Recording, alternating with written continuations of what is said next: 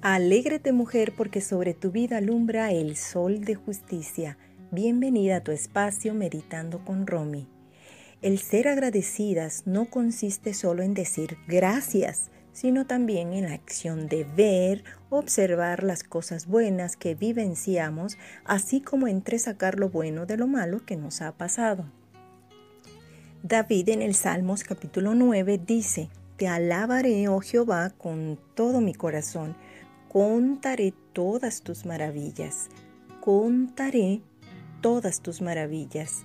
Para que David hable de las maravillas, primero observa, mira lo que Dios ha hecho y luego hace una lista que podemos leer a partir del versículo 3.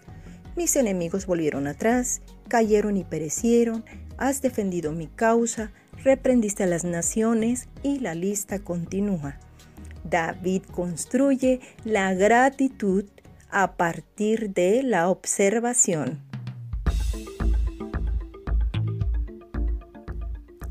¿Sabes cómo se construye la crítica y la queja? Viendo observando lo malo, los errores, desaciertos y defectos del jefe, compañeros de trabajo, del esposo, hijos y familia. Solo basta una falla del esposo o hijos para olvidar el 99% de todo lo bueno que han hecho y lanzarnos a reprochar y señalarles lo malo. Cuán seco y duro se vuelve el corazón que la boca lo manifiesta tal y como dice San Lucas 6:45. Las palabras que salen de tu boca muestran lo que hay en tu corazón. ¿Conoces el antídoto contra la crítica y queja? Sí, es la gratitud. Es urgente que la mujer de hoy suavice su corazón con gratitud.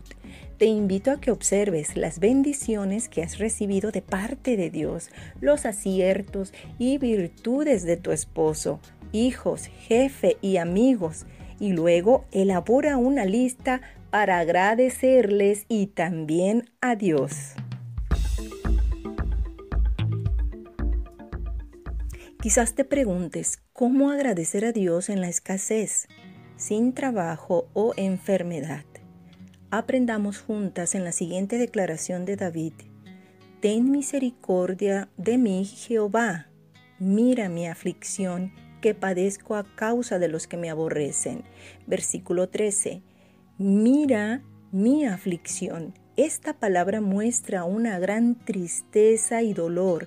Sin embargo, los ojos de David no se nublan para ver lo bueno aún de lo malo. David ha observado algo que Dios ha hecho por él y dice en el versículo 13, tú que me levantas de las puertas de la muerte indicando he caído una y otra vez, quizás enfermo, en la tristeza, depresión o a punto de morir, pero tú, Señor, me has levantado y sé que lo harás otra vez. Él pedía ser librado por una razón que me impresiona. En el versículo 14 dice, para que cuente yo todas tus alabanzas. Podría tener muchísimas razones para querer ser libre, pero Él dice para que cuente todas tus alabanzas. Esta es la muestra de un corazón agradecido. Si estás pasando una aflicción, no permitas que sea un impedimento para rendir alabanza y gratitud a Dios. Solo mira, observa cómo Dios en otras ocasiones con amor, misericordia te ha levantado porque lo hará otra vez. Deja fluir la gratitud en tu corazón y proclama sus maravillas. Jehová te bendiga y te guarde. Jehová haga resplandecer su rostro sobre ti y tenga de ti misericordia. Jehová alce sobre ti su rostro y ponga en ti paz.